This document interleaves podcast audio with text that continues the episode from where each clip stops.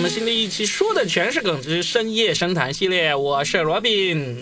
大家好，我是宝藏中富佳倩。我是没吃饱的海峰。今天是我们的大日子，我们终于高考毕业了。不要是吧装嫩，多少年前的事了？嗯，对，今天确我那总共有二十年。你高考完到现在已经二十年了，对啊，今天我们的周五晚上录制嘛，刚好碰上这些莘莘学子的大喜的日子，啊 也不一定大喜啊，总之都是放松的日子了，就是高考的最后一天。然后呢，想必此刻这些十八、十九、十六、十七的青春荷尔蒙爆棚的 年轻人们，正在某个地方高狂欢。高兴着呢，嗯，是吧？那有吗？你们那时候有吗？是这样吗？有啊，绝对有啊！我刚才节目开录之前呢，我特意去查了一下热搜榜，我就发现跟高考相关的话题呢，都在三十名开外。哦，这几天高考其实真的是这算是落榜吗？这个 对对对，高考这个事给落榜了哈。我们今天呢，好好聊一下高考相关的话题。但是呢，在那之前，我们不得不聊一下这几天热度远远盖过了高考的一个事件，一个八卦事件，就是成都太古里的这个国企领导和一个美女牵手逛街的这个事情。我看了一下自个儿衬衫还好，颜色对，不是桃红色吗？嗯，那是桃红吗？不是粉色吗？桃红色吧，桃红色啊桃红色对呃，现在已经无数的从那个中国石油的商标到汽车到各种周边都已经印上了这个花纹这个颜色了。淘宝卖家的这个反应是无人能敌的哈，嗯，而且据说那条裙子已经卖断货了，已经对。呃，在那个事件刚出来那天卖了八百多条，嗯到现在三千多条，而且已经全部断货，因为赶不及生产了。嗯，我还看了一下那个，就是这个店主啊，还是设计师，他有发文感谢，对呀，他说其实是他几年前的一个设计作品了，嗯但是没想到今天以这样的方式被大家所认知到。是对我没明白，就是买这个裙子的是男性还是女性？峰哥，你你这装纯有点装过了呀。不是，就是嗯他们是想做那个人呢，还是觉得就是觉得这个这个东西特别美呢？确实那个裙子是漂亮的，嗯，嗯，是那个艳丽的，但是它呢是挑身材的，并不是每个人都可以穿出那种风情万种的感觉。我就等着买家秀卖家秀，肯定有什么已经有了。啊？这两天已经有人穿上了，虽然不是一模一样，但是他们已经穿上了，然后男女都都 cos 成他们那个样子，然后在那条路上走了，已经好多照片流出来了。但我觉得这件事情呢，第一，我觉得反应是很迅速的。刚开始传出来的时候，大家都以为是假的，因为当时还有一个叫做澄清吧，就说其实这个是有人故意啊 P 图，但是紧接着马上这个部门就是他们那个公司直接就说。撤销他的职务，哇！大家就立刻报了。原来这个事情根本就不用我们去到处跑来跑去了，直接官方就出来下场了。然后立刻这事就引爆全网，我觉得这个非常棒，对下手非常果断。啊，非常棒啊！嗯因为你与其让别人来猜测，还不如自己就直接承认了。而且他的下手之所以狠，也是因为这个日期的一个微妙之处。因为那天正好是高考的第一天，嗯，然后这件事情的话，它影响非常的不好，因为当时有很多的博主就拿这个做文章，说你看，因为这个女孩子当时她的很多炫富的那个都发出来了，哇，我歪个楼啊，他真的好爱炫哦。是啊，他他炫他的包包啊、首饰啊、衣服啊，还有炫身材。有有吗？我都不知道。你你看，峰哥，把你手机的记录拿出来看一下。他真的，我就没有见过这么高调的一个女孩子其实比他高调的女女的多得多。啊。但是这一位这么高调之后，我感觉他受到的这个网暴以及这个攻击啊，反而是没有以前的那些那么厉害。你为什么呢？嗯，因为现在首先我们得到的信息少，而且现在很多流露出来的信息集合起来，大家反而是觉得好像是这个女生都是钱，你不管她钱怎么来哈，至少她是用自己的钱买的东西，可能是家里来的，也有可能是自己挣的，或者说呃别人给的，不管怎么样，现在是没有一个明确的来源。但是综合各方面信息来说，她不像你像当当年郭美美一晒出来，大家多么恨呐、是不是？哇，一个好古早的名字啊！你不提我真的忘了她对了。，大家多么恨呐、但是这个女生现在晒出来，大家依稀能够得出一个结论，就是说她其实是用自己的钱在晒，这就没有什么好说的。呃，你用的是依稀这两个字，对，依稀这样觉得。那依稀就代表着模糊，嗯 所以我觉得我就不是完全认同你这个说法啊。我会觉得这个女孩子她的炫让我呃有点不能接受，不是说他炫富，而是他有一张照片是他们公司的网上面流露出来的，就是他穿着一张旗袍，但实际上是露了差不多快到屁股蛋儿了。嗯她当时标榜的是健身达人，嗯，我就觉得这公司当时就没审查过吗？他怎么可以提交一张这样的照片？他提交上去，对方怎么可以通过审查，并且挂在一个公众的平台上面呢？很明显，嘉倩看这种照片呢，没有我们男人看得仔细 你们看出了什么名堂？你们难道还看到他的酷酷了吗？首先，你看到他的公司里面呢，是以公司的一个介绍他的人，嗯他把那张照片给裁了。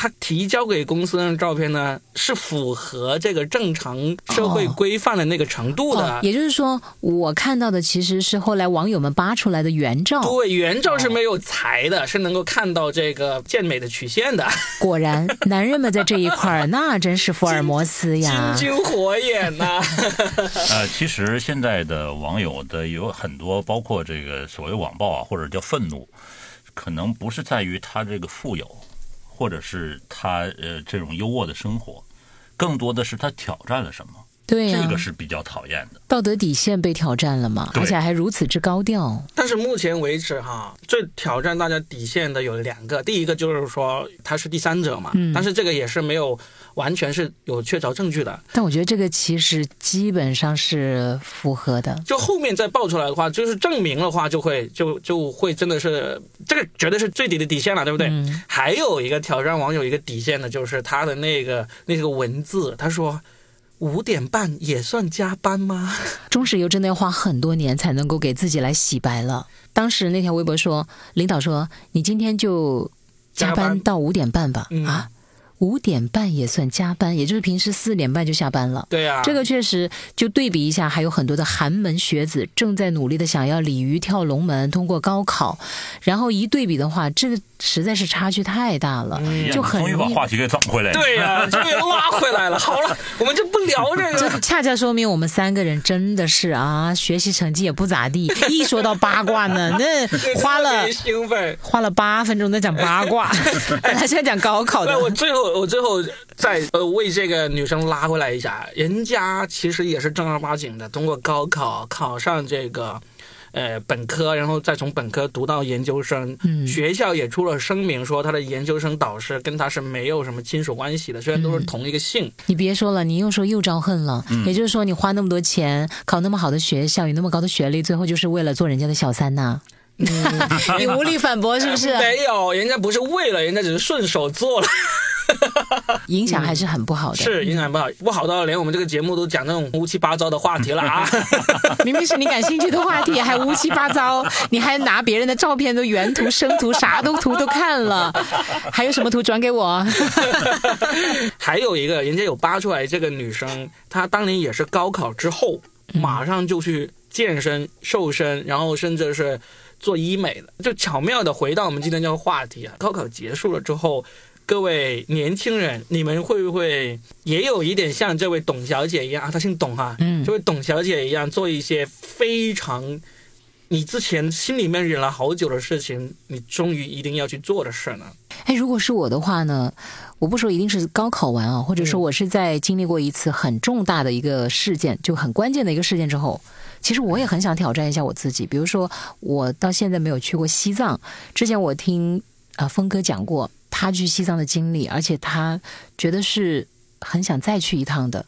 而我到现在都没有去过，尽管他也跟我讲说，比如高反很难受，但我还是隐隐觉得是有点遗憾的。以前我可能想要去自驾，但是现在其实我觉得我都不想那么冒险，但总觉得还是要去一趟吧。现在网上看好像说去西藏也是这些高考学生完了高考完之后的一个热门的选择之一啊。西藏一直都是几失人员失业的失恋的、失忆的、失学的吗？对失学的、失落的，人家不是失学啊，人家是考完了啊，这不结束了人生一个阶段。但也有失学的，就是说去寻找心灵的净土啊，嗯那片就是纯净的天空啊，最后找到人生的方向和信仰啊。反正就是这个地方，我呢年轻的时候也想跟随大众，但是其实现在我就是觉得很多地方我没有去过，因为这些年我一直在上晚班，我就还蛮想去一下的，嗯，而且重点是峰哥确实他跟我讲述那里的时候，我相信峰哥的这个描述，就是那片天空和那片土地。还是很有魅力之所在的，嗯，我的形容是，就是呃，白云把自己画在了山上，哎呦，好，有诗意啊！投影下去的时候，就是那片阴影就在那上面，你感觉就真的是让你觉得就是心旷神怡，什么都不用想了，嗯啊嗯啊，就跟去西天差不多。啊，啥去西天了？好像说到好像你去过一样。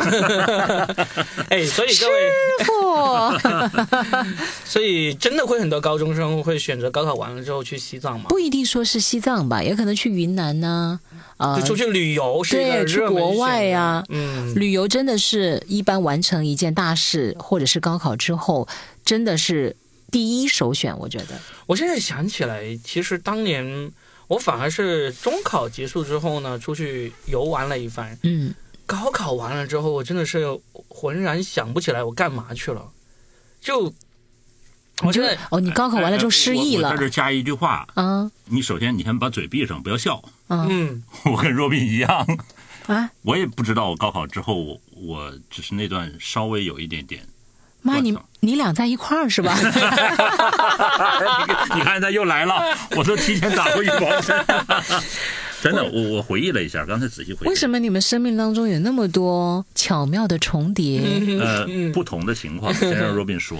我我现在想一想，其实我高考之后，嗯，可能是心情很不好，倒是真的，因为我其实是对我那个高中的，我对我那个高中其实很很不爽的。嗯其实我那个高中很厉害，是我们市的那个一个最好的那个高中。然后呢，但是我高三高中的三年在里面都过得很不开心。哦，对你上回讲过，就是一个佼佼者进去，最后就有那么一就各种点点。失落，就嗯各种就是受到这个无视的那种。就嗯所以我高考结束之后呢，是合照一照完就完全消失在这个学校，再也没有回去过。嗯所以呢，所以呢，这个是高考结束之后，我反而印象最深的是，我做了很多哎高考生都会做的一个事情。就是高考完了那天晚上去把烧所有的书 给烧了。我记得上一次，其实我跟佳倩和雨辰当年也也是录过一期高考的话题的，我有讲过我们烧书的那个经历啊，大家有兴趣可以找来听一下。然后呢，我我忘了有没有讲过一个，就是我我们去做了一个一直就是怀恨在心没敢去做的一个事情，就跑到教学楼门前去撒野。就给那里的花花草草加了一些有机肥料，那你第二年长得更好了。对呀、就不能不能伤害花花草草，但是要伤害这些啊上位者的精神。嗯，我们今天其实是以高考为切入点，但并不一定说。光说高考，嗯我们说人生还有很多的考试，可能比高考甚至来的记忆更深刻一些。包括可能你工作当中的面试啊，又或者不仅仅只是讲考试，而是讲你人生就是经历过了一个非常非常重要的一个坎儿之后，然后你就去做一些事情，可能是匪夷所思的，也可能是你蓄谋已久的等等之类的啊。不过你提出来这个之后，我其实有回想了一下，我就发现，呃，实话实说，好像最重要的一场考试对我来说，嗯还只是高考。后因为我后面我都没有经历过有一些什么，例如考研考试啊，考公务员啊，呃，或者是考什么很重大的一些什么证件啊那些，我好像都没有经历过。哦所以高考真的是对于我来说，真的是改变命运，然后是可能是最重要的一场考试了。嗯嗯，峰哥呢？峰哥有没有？呃，高考对我来说，就像若斌说的，考那时候没什么感觉。其实中考对我来说很重要。嗯就中考，因为会决定你上什么高中。我哥的上的是重点高中，我能不能考上重点高中，这没有没有疑问，肯定考不上。但是你会考到什么样的普通高中，这挺重要的。嗯然后，所以那个是我人生当中觉得就我最重要的一场考试，很紧张等等等。那回头说到高考，高考因为我是考艺术类，属于提前录取那一批，啊，而而且我的专业课就是是过了，已经过了，然后就告诉我大概有多少分的成绩，你可以就是被招录。所以那个对于我来说就没有特别特别的难，因为当时我觉得我我那点分我还是可以拿得到的。嗯啊，好。然后考完之后呢，其实为什么说就没什么记忆，怅然若失？因为那个时候家里父亲生病。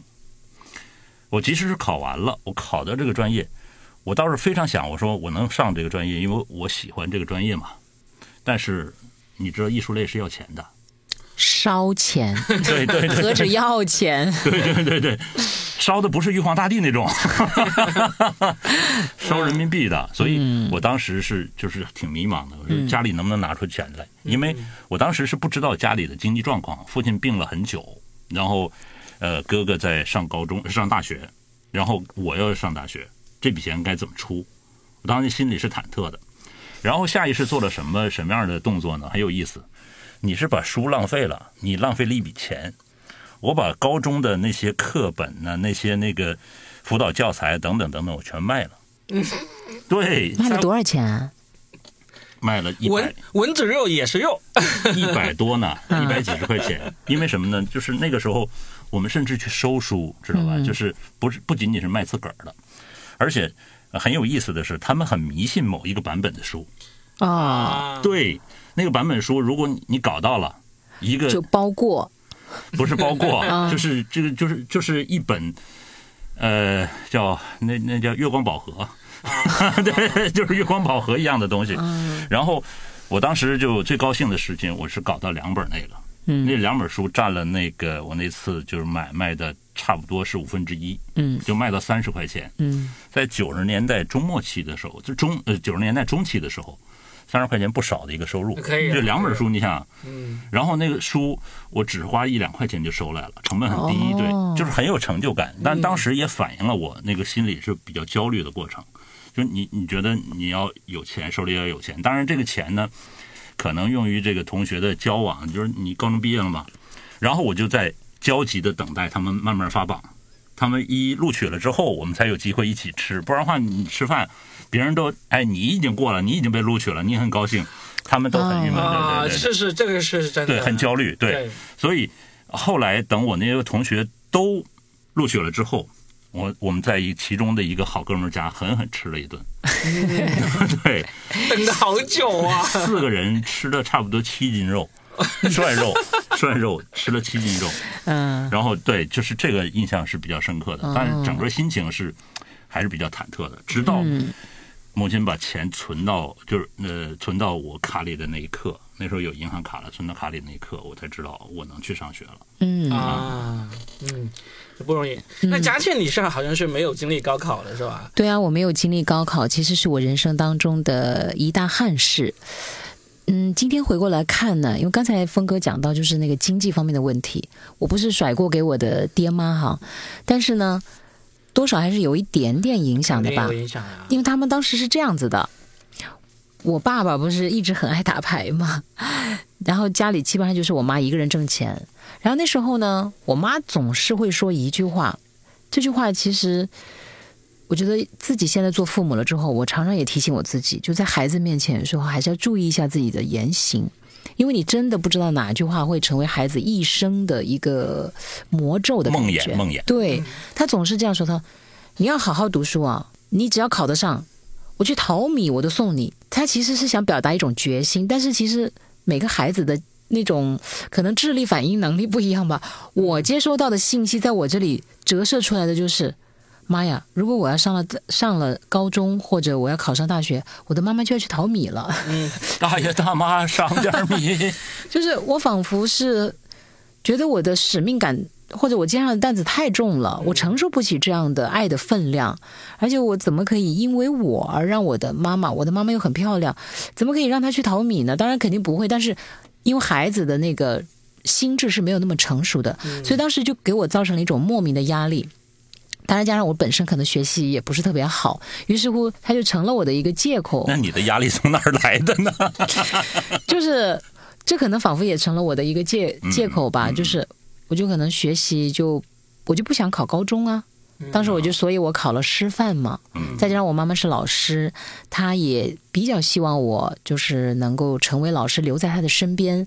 当时还有一个小谎言，就说：“哎呀，老师的子女可以加二十分，就如果你考师范类的话，这个也是一个很大的诱惑嘛。”其实最后我们没有加那二十分，嗯，他们说是最后一届，哇，搞得很紧迫的样子。其实还有一个就是考师范类的，它有很多的优惠政策，包括有补助的。对呀、对，师范生是有补助的。是的，然后当时我其实也是偏爱文艺的嘛，我其实还是偏感性的。那我就你看种种的方式，都最后就是导致我就选择了去读中专，读那个师范师范。但实际上，嗯，我到今天，我到今天为止啊，回首很多的过往，再像我自己在生活当中、工作当中遇到的一些坎坷，我其实觉得，如果要是现在有你那个月光宝盒，让我回到过去，我挺想参加高考，我挺想去读大学的。嗯，我不是说我就没有读，因为后来我也通过了自考，我自己也去进修了，学历各方面都有达到，但是我依然觉得呢，就是在一个正规的大学里面，且不管它是什么，是不是一流大学、二流、三流。我们且不要管，但是至少它是一个系统的、有规模的、逻辑严谨的这样一个学术的架构的过程，你的整个思维体系其实会得到一个更好的训练。我其实也没有想到说什么啊，你读了好的大学，人脉就怎么样？因为现在不是有很多人都在讲读好大学能够帮你架构起更好的未来人脉资源，我都没有想那么多。我就是觉得，其实经过系统的训练之后，整个人的思维还是不一样。我现在当然也没有很蠢，但是我依然觉得很多时候我是很吃力的。哎，既然说到这个的话，其实我们可以来假设一下，就是假如我们啊人生重来一次，但是呢，你的条件还是当年那个一模一样的条件，那我为啥要重来？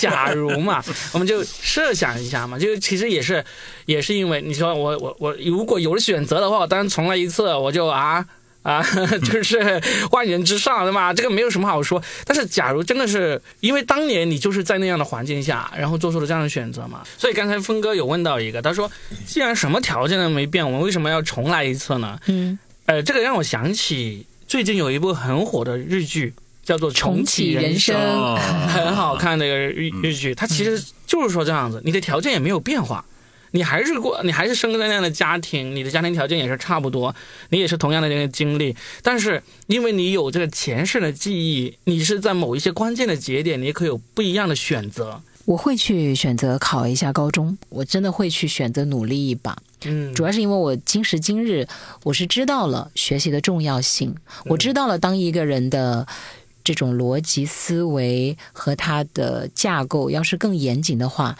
其实他真的可以去做更多。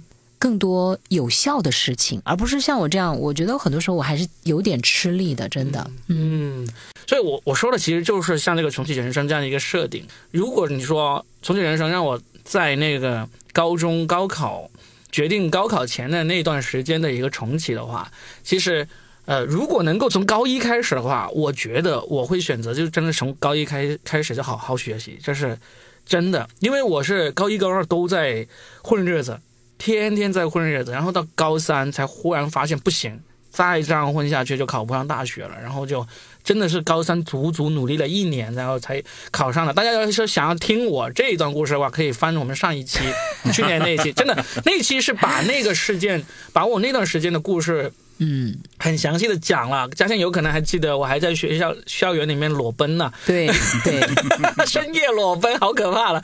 所以呢，但是你说我我我不重我不复述那些故事啊，你说要重来一次，我会有两个地方的选择，我会跟以前不一样。嗯第一个呢，我可能会听我那个高中英语老师的一个劝说。当时其实我这么多门成绩里面最好的是英语，他劝我要去考英文系，但是我不知道为什么我就莫名其妙看不上英文系，就硬是没去考。但最终其实也证明出来，我高考这么多门成绩最高分的就是英语，所以就是有点可惜。特别是当我后来知道英语系有那么多美女同学之后，这是第一个，就是说我我会听这个老师的劝，我会选英文系。我我不知道为什么我当时看不上这个英文系。但是后来这个事情呢，现实生活中我有做了一点点弥补，就是后来我那个外甥高考填志愿的时候，我强烈的建议他选了英文系，他最后也选了。他真的，他的大学本科就学了四年的英文，虽然也不是很好的学校，那最后他找工作也不太顺利。最后呢，他回到我们那个城市，我们县。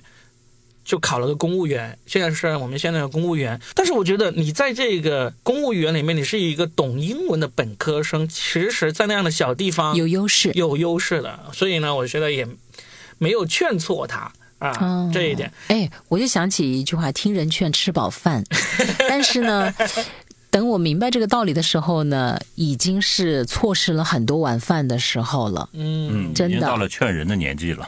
结果人家也不把你当回事儿。我那时候我那外甥也差点不把我当回事了，还是我给我姐姐，就是她妈妈施加了压力。最后就真的，你也真是用心良苦啊！是用心，就是你自己没有实现的，非要他实现。那至少他可能好爹味儿啊！对，真的很爹味。我觉得他那四年。以及他刚刚工作那一两年，他可能还是真的觉得这个舅舅啊恨他，有可能是这样子。但是我现在觉得他不会恨了。哎，让他以后拍一部什么短视频，我大舅治好了我的精神内耗。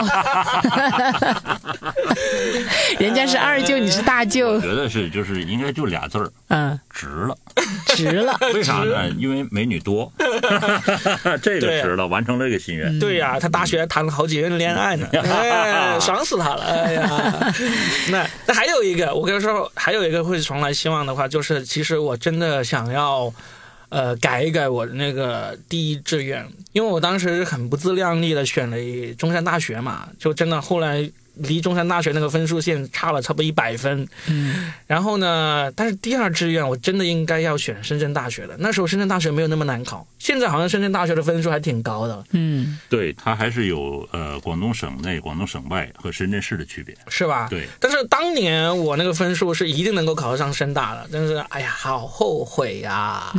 因为大四找工作的时候想来深圳，发现好多。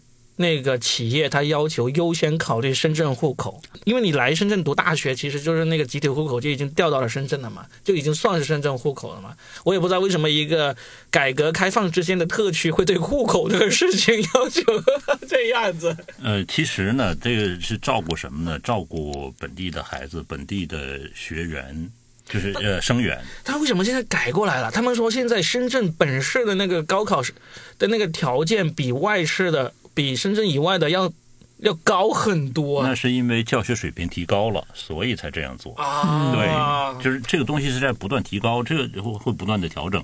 因为原来我为什么这么了解呢？就是我跟那个曾经聊过天，之前因为工作关系聊过天，他们说，哎呀，考深大吧，然后深大会降分等等等等，然后你深圳户口将来。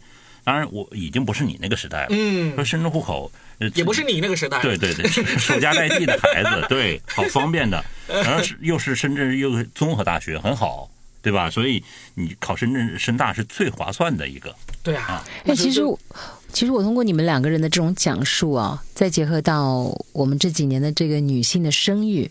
我其实想跟所有，就是不管是现在还是曾经还是将来会遇到人生困境的人分享啊，包括我自己也是一样的，就是真的不要害怕，不要给人生设限。你看刚才他们俩都说到，Robin 的那个年代对于深圳大学的一个向往，和刚才我们俩同一年代差三十天，没到一个月。刚才峰哥讲的就是哦，深圳大学的一些这个录取的条件的一些变化，然后我又回想起说曾经。是只能生一胎，现在就反而鼓励你生三胎，就时代真的永远都在变化。嗯，如果你现在没考上大学也没关系，真的人生不止一条路，其实就讲这么一个普通的道理。但是往往有很多人呢，就可能在一个坎儿上就摔倒，就再也爬不起来了，就觉得嗯，完了，我的人生就失败了，没有希望了。不是这样子的，很多东西它其实都是不断的随着整个社会的一个变化在变化的。所以就是年轻的朋友们真不用害怕，年轻啊，大把的希望和。太多的可能性。哎，我们现在说这个应该是可以的，因为他们现在是考完高考放榜之后再去择学择学校了嘛。所以呢，就是现在高考完了，到时候成绩出来了。嘉倩刚才意思就是说，你最想要去的哪个学校？你最想要报的哪个专业。如果没有实现的话，也没关系。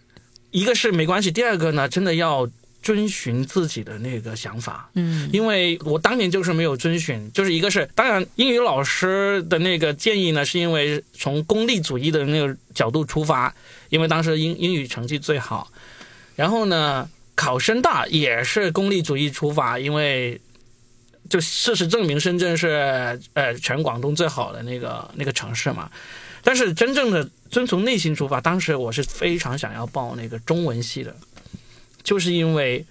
遵从了这个父母给我的一个功利主义的一个建议，就是说中文系不好找工作哦啊，最后就硬是我们那时候也是，也是对吧？对对对也这样说，然后最后就报了那个工商管理，呃学了市场营销，所以呢，这个是真的，我我是觉得。以前我们有一点点赌的那个运气啊，因为我们是在高考前就要选好，那现在就四年之后啊、啊、我我忘了是哪一年，不，我说赌四年之后的这个市场行情，对，但不不是赌你高考之后的赌你那个成绩能不能跟你的愿望，啊还是考试没说写对完了，对嗯，但现在是你考完试之后，你可以根据你的考试成绩来选嘛，对，不包括填志愿，其实现在也都发生变化了。所以这是更合理了，嗯更合理了。叫叫人尽其才，物尽其用。对然后你找到你更合适的，嗯甚至你没找到更合适的，你退而求其次，嗯稍微选差一点点的也可以啊。嗯但是刚才嘉倩说到说，人生多了很多选择，其实人生的选择，呃，当然你可以这么说，但是我觉得还是因为你所处的条件所限制。就像还是我们当年是这样，我当时考试挺忐忑的，我知道我能考过，但是我一直在想家里的这种经济承受能力是什么样子的，我是有这种担心的。你如果就完全没有这种担心的话，我当然会选择我自己最爱的或者最喜欢的东西。当然，我一直是爱这个的，这是肯定的。那现在有很多孩子，你说你让他说不重视这个，在家里没有更好的条件支持他，比如说在高考的前夕出国留学班，我喜欢一个哪个国家，喜欢那个国家的文化或者喜欢艺术等等等等，我可以来进行这个留学等等等等。他没有这种选择的时候，他只能通过这条这条呃叫呃独木桥，嗯不能叫阳关道，叫独木桥，因为很多人挤嘛，是吧？那他就会有诸多的压力，那很多家长也会有诸多的压力，这种压力集中在一起，其实就催发了我其实很不愿意见的什么呢？就很多家长穿着这个旗袍，男家长啊，女家长穿旗袍我愿意看，男家长穿旗袍去做这样的事情，我觉得而且是紫色的旗袍。对，就是 对你或者你可能就我不反对你穿这个，但实际上并不美，嗯而且呢也并不好笑，而且也这种意头其实跟你实际情况是毫无关联的。唉，但是人们常常会寄托在这样一些事情上面，把自己的愿景，总觉得这样会有好运加持。还那烧香嘛，送孔子书，送那什么，反正什么文曲星、嗯，笔记本电脑等等等等，是吧？这跟打牌的人不能送书啊。哎，我们刚才还没说，还没说完峰哥呢，就是说，假如有机会重来一次他，刚才说了呀你，会保持一致吗？还是保持有一致还是保持，还是会呃考艺术类的？还是对是对对。嗯因为我已经定了，我也没其他的出路。就像你说的，我们那时候文科是没有出息的，嗯就是你将来很难找工作。但是你这个专业不一样，嗯你如果是学得很好，当然不像现在社会更多机会宽容，然后你可以其他的，你不行当网红去啊，等等等等都可以哈。峰哥，你这话说的，你以为当网红那么容易呀、不是我因为前两天有那个喝白酒那个啊、你看看家里墙上面写着那个粉笔字写着“人为财死，鸟为食亡”，我要挣钱挣钱挣钱，真的就喝那个白酒。然后重点是这个男人，他前几天才参加过一个因为喝酒而。那个走掉的网红的葬礼，他都提醒过自己，结果最后他还这样，所以“网红”这个词儿现在真不是是，就是我的意思是什么呢？啊就是我不会去喝酒这种网红，嗯我可以做颜值主播呀。还是喝酒吧。峰哥的颜值可以的，真的。哎，就我们可以说一个话题，就是其实我们就是说什么重来啊，或者忆苦思甜啊，都没有很大的意义的。其实你看这些高考学子们刚刚高考完，他们呢现在正在狂欢。那明天啊睡醒了之后，听到我们这个播客的话，其实我们可以给他一些建议，就是我们每人说一两个建议，就是说我们不要说长远了，我们不要什么爹位说教了，我们就好好的告诉大家，就是接下来在你去读大学之前，这个暑假。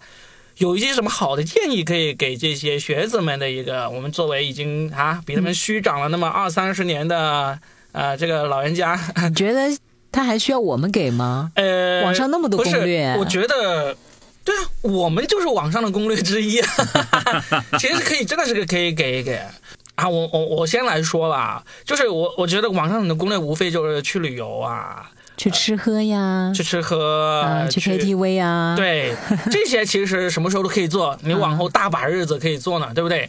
我建议第一个建议就是去考个驾照。哦，其实是因为首先是驾照其实是越来越难考，这是真的。嗯。然后呢，你现在这么放松，而且年轻人学东西特别快嘛。那在这个暑假，而且你那么年轻就能够有驾照的话，其实。呃，对你后面的大学生活各方面，其实你会爽很多的。而且现在车子又便宜，是不是？当然了，你要是学完考完驾照之后，你就去酒驾呀，你就是干嘛？那那就是你不爱惜自己。但是你多一门本领，这么短的时间内能够多一门本领的话，又不是无所事事的度过这个人生最后一个中学的暑假的话，那其实考个驾照挺好的。嗯嗯，这个是我很认真的一个建议。嗯，那我就从女性角度来出发，我真的觉得适当做医美是 OK 的。嗯，就是变美嘛。嗯，为什么不可以？嗯，他又没有伤害别人，他只是伤害了自己。而且这么年轻的时候做的话，其实那个恢复啊，对，挺好的。就是你只要不是大动干戈那种，就是哇动全身啊，就而且风险特别大的，比如说去隆个鼻呀、双眼皮呀等等，之类我真的觉得是很好的，因为。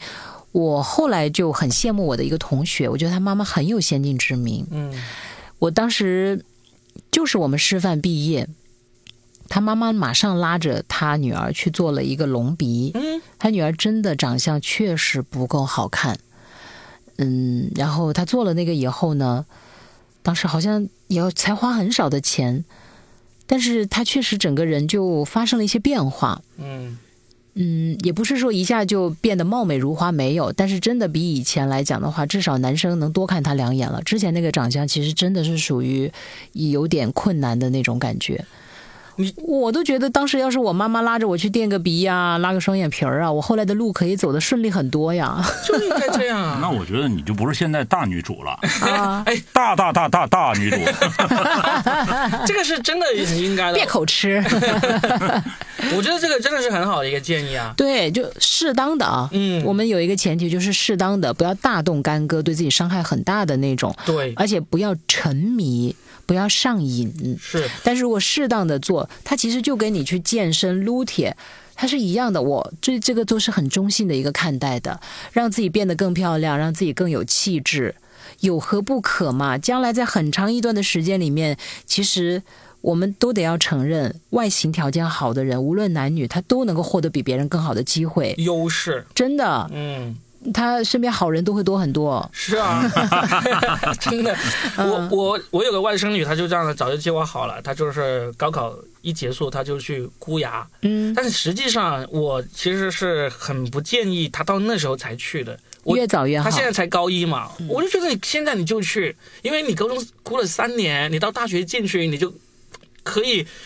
既兼顾学习又恋爱了，嗯，对，你直接学姐就领宿舍，不是领到男生宿舍去了，引导到男生宿舍啊。所以，所以，所以呢，不要到高考完了再去箍牙。有特别，如果我们有一些高一、高二，甚至是初三的学生在听的话，你现在箍牙不影响你学习的，嗯，而且特别能够帮你借桃花呀，挡桃花。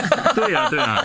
你好，我是王阳。对呀，真的，你到了大学就不怕无趣桃花了，对不对？你高中阶段还是要少点桃花。你一个带着大大的钢牙的，而且现在就是选最便宜的钢牙，又又省钱啊，又挡桃花，又能够让你专心学习，多好啊！对啊，你看小 S 当年她的箍牙，给她整个人的气质提升非常之大。嗯，她还写了一本书，叫做《牙套日记》吧，还卖到这个就是脱销。我都觉得努力让自己变美，用。正常的、健康的、适度的方式让自己变美，无论男女，我都是非常的支持的。因为我自己是从一个非常普通的，嗯，甚至我觉得我的颜值也是属于很中下的一个水平。我是在二十多岁才，我的女性意识真的是很慢，慢嗯非常慢。而且我其实到二十多岁我才学会开始化妆。我都记得我第一次粘那个假睫毛，哎，灾难现场啊！就是你在网上能看到的各种那种翻车的视频，我都经历过。就是最后那个隐形眼镜也掉出来，然后整个眼都。都快要哭出来，然后像熊猫一样，我都经历过。然后到今天，我可以这样很好的五分钟画一个还算看得过去的妆容，同时慢慢的你整个人的气质的提升，是会让你真的自信很多。当你自信起来之后，你传递给身边人的整个的气场是不一样的，然后你获得的善意真的会多很多。我在读初中的时候。因为那时候真的很像一个男孩，然后我又是自然卷，也不懂得怎么打理嘛，纯粹就是一个男生。然后一个男孩子跟我吵架，男同学，他肯定口才是不如我的嘛。他当时就在班上，因为大家都看着我跟他吵，他就讲了一句，他说：“好男不跟女斗。”好了，这句话就算了，但是他紧接着就来了一句，他说：“不好男不跟丑女斗。”其实当时我被贴上这个丑女的标签很长一段时间，我是有自自卑的。我不是中间讲过，我在那段时间，既然我没办法吸引他们，我干脆就把自己更男性化，就加入你们男男生的队伍嘛。这个我其实是被迫的呀。你看吴君如，她其实变美了之后，她都不愿意演谐星。嗯嗯，她之前演的那么多的女丑是很难得的，因为极少有人愿意扮女丑。但是，一旦出来之后，吴君如后来瘦下来了，稍微又有女人味一些之后，她基本不接女丑的角色。后来有一个导演就讲，好像是王晶讲的，他就说挺可惜的，嗯因为女丑更容易出出彩嘛，嗯美女太多了，但是其实没有哪个女人真真正正愿意把自己当成一个丑角来对待，无非是生活所迫。当然了，有大美女愿意偶尔扮个丑，那也只是偶尔尝个鲜而已。他们骨子里是自信的，和一个女孩子真正的丑，最后只好把自己干脆就破罐子破摔，我就丑了又怎样？那是一种最后的倔强吧，无非就是为了留住那一颗破碎，就让那颗破碎的心不要碎得再碎而做出的一个举措而已。是真的，因为我就是从这个阶段过来的，嗯我是真的非常支持，无论男生女生，有些男孩其实也是很自卑的，就比如说个子矮啊，或者说是长得也不是很好看。我觉得一个男人自卑也很可怕，女孩子自卑可能还有人接个盘，对吧？总有人会愿意来接手，但是男生如果要是外形上本身就很吃亏的话，我觉得一个男生的成长之路也是很艰难，更艰难，因为这个社会可能能够给予一个可能外形甚至有一些残缺或者是之类的男性设置的障碍会更高，嗯真的。他总不能找个女人就嫁了吧，对吧？有些女孩她大不了就找一个可能老一点的、丑一点的就嫁了，好歹还能有碗饭吃。但是男生就更不一样，我是真的支持所有的男生女生们都在适度的、可控的范围之内，让自己变得更美和更好。对呀、男的可以去健个身啊，两、两个月肌肉就能够嗯，挺不错了。还要读书，嗯男生女生也都要读书哈，就是光有外在也不行，内在也是很重要的，要不然的话，三天不读书，智商不如猪。峰哥呢？峰哥有什么建议给这些学子们吗？我的建议呢是学会一些基本技能，嗯因为很多孩子呢在父母的这种呵护之下，有很多基本技能技能是他没有的。比如说，你开一张银行卡，你需要什么？啊，开一张银行卡需要什么？有很多孩子是不知道的。你接触的都是什么孩子呀？不是，现在就有啊，就我接触过这种情况啊，他们的家庭到底有多优渥呀？不是优渥，就是呃，孩子在十十六岁以前是没有银行卡的嗯啊，有了之后也是家长给替代办理，他没有进行这这个程序，懂吧？那这个东西是你上学的时候必须必备的，嗯当然他懂得怎么花钱，但是这个银行卡的这种关联或者你怎么办理这种银行卡挺重要的吧，对不对？然后，当然现在就是网络时代，火车票啊什么都在手机上进行操作。现在孩子对手机的这个了解比我们是就是有过之而无不及。但是有很多的事情，比如说，呃，待人接物的事情，你是必须要学习的。有很多东西，有很多孩子是不懂得的。我就曾经在我的大学，在我读大学的时候，曾经有一个就是同届的人就问我，火车票该怎么买？我当时你跟我开玩笑还是真的？他说我真不知道。我说你要到到这个这个火车站去，那时候因为那个年代不可能有网络的购票，到火车站去，那有售票口。排队把你乘坐的火车的这个，你可以要能查到火车的次数，直接告诉他你到哪儿，付钱买就行了。哦，你的意思就是说，也不是说他家庭条件有多优渥，而是因为父母把他保护的太好，只让他一门心思就是两耳不闻窗外事，一心只读圣贤书，最后导致他的这个社会功能那一块其实是很缺失的。缺失的，对，因为父母都替他解决掉了。为什么你到大学，你到异地去，你不可能就永远都在深大读吧，对不对？到异地去，到一个新城市，这些东西都要你自己来做。这个比例高吗？高。是不是我接触这样的孩子太少了？因为你从小就当家，对对对，不，所以你就你就听峰哥了嘛，峰哥峰哥说你是穷人的孩子就找当家了，对呀对呀，有这样的孩子，就是因为就为什么这么说？就之前就有一个孩子，他要准备出国去留学。然后就在聊这件事情，就教他各种的事情，因为国外和国内还是有些许的差异。当然，现在从网上攻略等等都可以查得到。哦，对，这个就省了你就是很多的麻烦事，手忙脚乱。这样的话，你从容不迫。你除了有一口非常好的牙齿、高高的鼻梁、白皙的皮肤，办事的干练也是你吸引异性的一个非常重要的。东西，嗯，就所有的事情你能自个儿处理，嗯，不是，哎呀，帮我打个热水，夹不夹这音？呃，刚才这个不够嗲，再来一点点。哎，小哥哥。帮我打瓶热水，滚犊子！不男不女的。哎，峰哥应该是小哥哥，帮我打瓶水嘛，学着点儿。哎，刚才峰哥说这个呢，其实就是一些日常呃社会生存技能这些。我我再给一个建议，就是其实呃短短的一个多月、两个月的这个暑暑期时光啊，你真的可因为之前。高中三年都是忙于学业，有很多东西你可能喜欢，但是你没有敢去拓展的。但是你已经其实多多少少有一些了解。然后我建议你们，假如有这样一些东西的话，你在这两个月好好的把它加强一下，因为你一旦进入了这个大学校园，你就会面临一个以前高中、初中都很少去接触的东西，就是社团。嗯，就是假如你原来你就喜欢音乐的，你可以好好的把。花这两个月的时间，把你的吉他、把你的钢琴、把你的贝斯这些好好的练一下。两个月肯定不会突飞猛进变成专家，嗯，但是学游泳也可以啊。对，嗯，游泳啊，这些都是你本来已经有一点点兴趣，但是因为高中学业太忙了，你没有时间去从事。那你利用这一两个月的时间把它给弄好。我跟你说，你一进月进入这个大学社团招新的时候，你会很抢手。哎呀，技多不压身，技多不压身。不管是什么那个技能，多学一点生活常识。刚才峰哥讲的特别对，就是当你有了一个优秀的外表，还有一个办事能力的话，你就是人群中的 C 位，随时随地我跟你讲，你就是自带那种，就是一块磁铁，随时。大家就会被你吸引过来。再夹的夹子音都得称呼你小哥哥。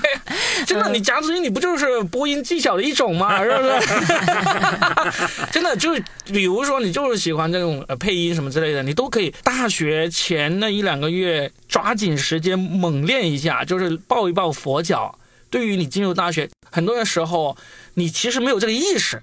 你本身有喜欢的东西，你有这个意识，你让他加强一下，你进入这个学校，真的很多优势的。还有啊，这个优势分分钟就给你带来一个很大的一个变化。还有啊，多跟家里的长辈聊聊天。嗯，就是有学识的、有见地的，不是那种啰里吧嗦的那种长辈，真的聊聊天。我我就很喜欢跟比我年纪大的人聊天，因为我觉得在他们身上真的能学到好多东西。我特别喜欢跟比我年纪大的男人们交往，就像你们两个人。我觉得他这个建议呢，真的是没有考虑青少年的特点。青少年真的是很讨厌跟成年人聊天的。别说。嗯我家里有这么一个人，嗯这个人爱喝酒，满嘴跑火车，嗯但是我在他的跟他聊天，或者在他喝醉了酒跟我说他这种英雄的过往的同时，长了不少知识，因为他做采购员的，嗯，到处都跑，广东他来过，他就告诉我。广东是什么样子？就是我，当然我那时候已经大学毕业了，我就是说聊天的这重要性，就是你会从他的这个说话当中得到很多很多你所不知道的东西，因为他经历太多了啊。当然你，你你不一定非得说，哎呀，姨父，我今天跟你来聊天来了，嗯，没必要。就吃饭，他是喝醉了，他要跟你吹嘘一下，你都可以听一下。但我觉得嘛，佳倩这个意见很好，但是呢，我稍微改一下，不要去找你家里那些长辈、成年人哦去好好聊天。对我也不限于家里了。对嗯，我们三就是你的长辈、成年人，都来听我们的节目啊，能够得到大舅、二舅，还有小婶子，我也不敢说我是大姨妈，是吧？呃，我我个人是比较喜欢跟那个有阅历的人聊天，因为好多东西呢，书本上面它真的只是一个理论。觉知此事要躬行，对吧？我们有些事情可能自己没有办法去体会，但是别人体会过的，我们听着，将来你要是真听进去了，能帮你少走很多弯路，能让你少交好多的学费。当然了，我们今天能够讲这番话，恰恰是因为我们交过一些学费。对，走过弯路，啊嗯，对。还差点走弯了。啊，我没弯，小河弯弯向你们流。哎，其实真的每一年，因为我做播客也做了几年了嘛，其实每年高考完之后，几乎都至少有一两个人会给我在这个喜马拉雅上面发私信，嗯他有说真的是我们这个节目有陪伴他们走过，就是高中的那几年，嗯，也有说陪伴他走过考研前的那那几年的时间。当然了，真的，我觉得我希望今年也是，就是说，假如你们也是这个年龄的人，你们也是在你高考前，在你面临人生重大的考试之前听过我们的播客，而且我们的播客给你带来了一些，嗯，你说慰藉也好，让你消度过了一些。有点难熬的时光也好，怎么样都好，希或者你来告诉我们。或者我们这三个就是失意的中年男女，就是有时候我们不是也在这里怨天尤人嘛？你觉得在我们身上看到了可笑的部分，嗯，也可以告诉我们嘛。嗯我感觉我们三个很可贵的品质啊，来开始给自己上锦旗了哈，嗯就是我们。不一定是最好的，但是我们真的是很真最真诚的吧，嗯也是最真实的。你看我在节目里，我是真的很坦诚的承认，我因为没有考上大学，尽管我后来也有自学，但是其实被被规训这个词也不是一个纯贬义的词哈。有一些规训其实接受对你来讲，日后都是嗯好的事情的，因为它让你有所为有所不为。然后呢，我就是觉得很吃力，嗯就明明可能别人一年可以到达的目的，我可能要花上三年五年。就恰恰就是因为我走过来，我回头来看，哇，为什么我比别人要走的那么艰难呢？呃还是会很感慨、很唏嘘。可惜人生就是不能重来，你知道吗？就颇有一丝淡淡的伤感。对啊，也可以来安慰一下我们有淡淡的伤感的倩姐，是吧？也可以来倩婶儿，呃，来给我们一些告诉告诉我们你的好消息，怎么样都好，希望能够听到你们的留言啊，对听到你们看到你们的私信啊，什么都可以。我们下一期可不可以就是就这一期节目的留言，我们就一条一条来念，然后回复好不好？因为正好我们也找不到新的话题了。可以啊，可以啊。那所以希望这一期大家多留言，多评论。对，不管是年轻的朋友。刚刚参加考试的，还是即将参加考试，或者是也跟我们一样在社会上有过一定的阅历，或者比我们年长的、有智慧的，都欢迎来留言。我们就大家一起共同分享嘛，对不对？然后在这样一个浩瀚的海洋上面，浩瀚的网络海洋上面，能够彼此相遇，是真的也挺难得的一件事情。还有，我跟大家分享最近哦，我听到的类似像童谣一样的，我觉得挺好的。因为到了中年，我们其实很多时候还是有很迷茫的时候，少年也有，就是不要慌，不要慌，太阳落了有月光，呃，最近这段时间，这个小小的童谣不是那个什么小小的花园里啊，是这个我给我很大的安慰。啊，嗯，嗯，就太阳落了有月光，意思就是永远跟那句话其实差不多了，就是为你关上一扇门，就会为你打开一扇窗。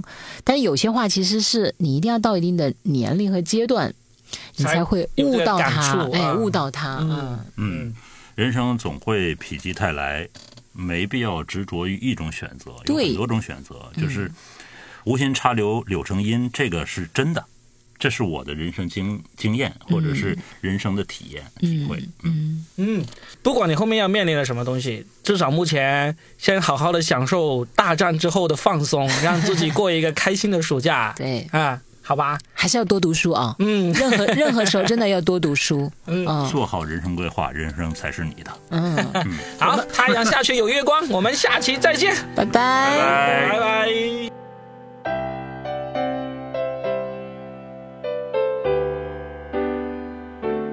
再回首，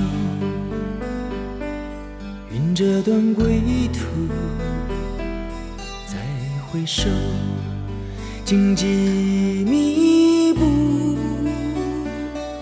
今夜不会再有难舍的旧梦，曾经与你有的梦，今后要向谁诉说？再回首，背影已远走；再回首，泪眼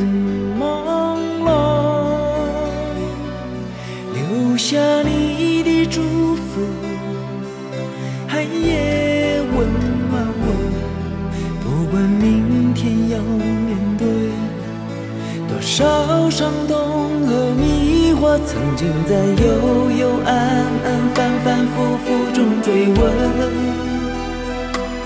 才知道平平淡淡、从从容容才是真。再回首，恍然如梦；再回首，我心依旧。只有那无尽的长路伴着我。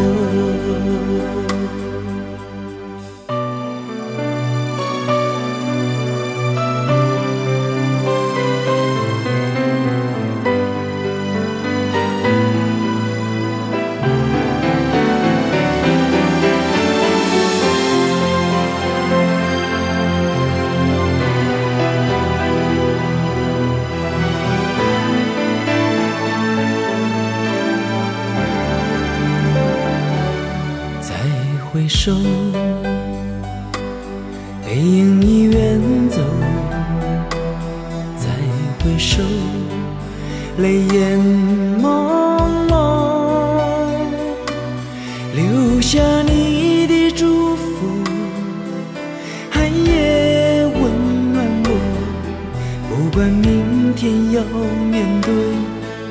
多少伤痛和迷惑，曾经在幽幽暗暗、反反复复中追问，